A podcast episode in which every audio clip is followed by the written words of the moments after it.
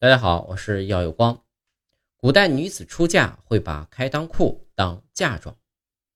古代普通百姓结婚，往往都是父母之命、媒妁之言，在洞房花烛夜之前，男女双方甚至都可能连面也没有见过。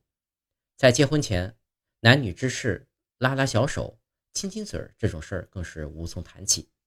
为了新婚夫妇的幸福生活，女方压箱底的嫁妆里往往会有一条开裆裤。以供新娘在新婚之夜使用。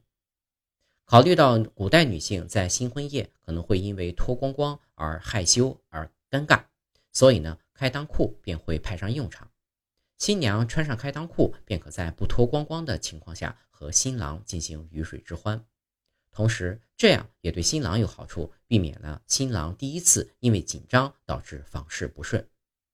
在古代很早以前，根本没有裤子一说。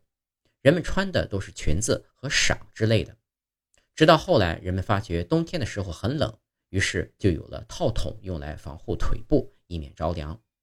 而套筒之间的裆部是不缝合的，这就是早期的开裆裤。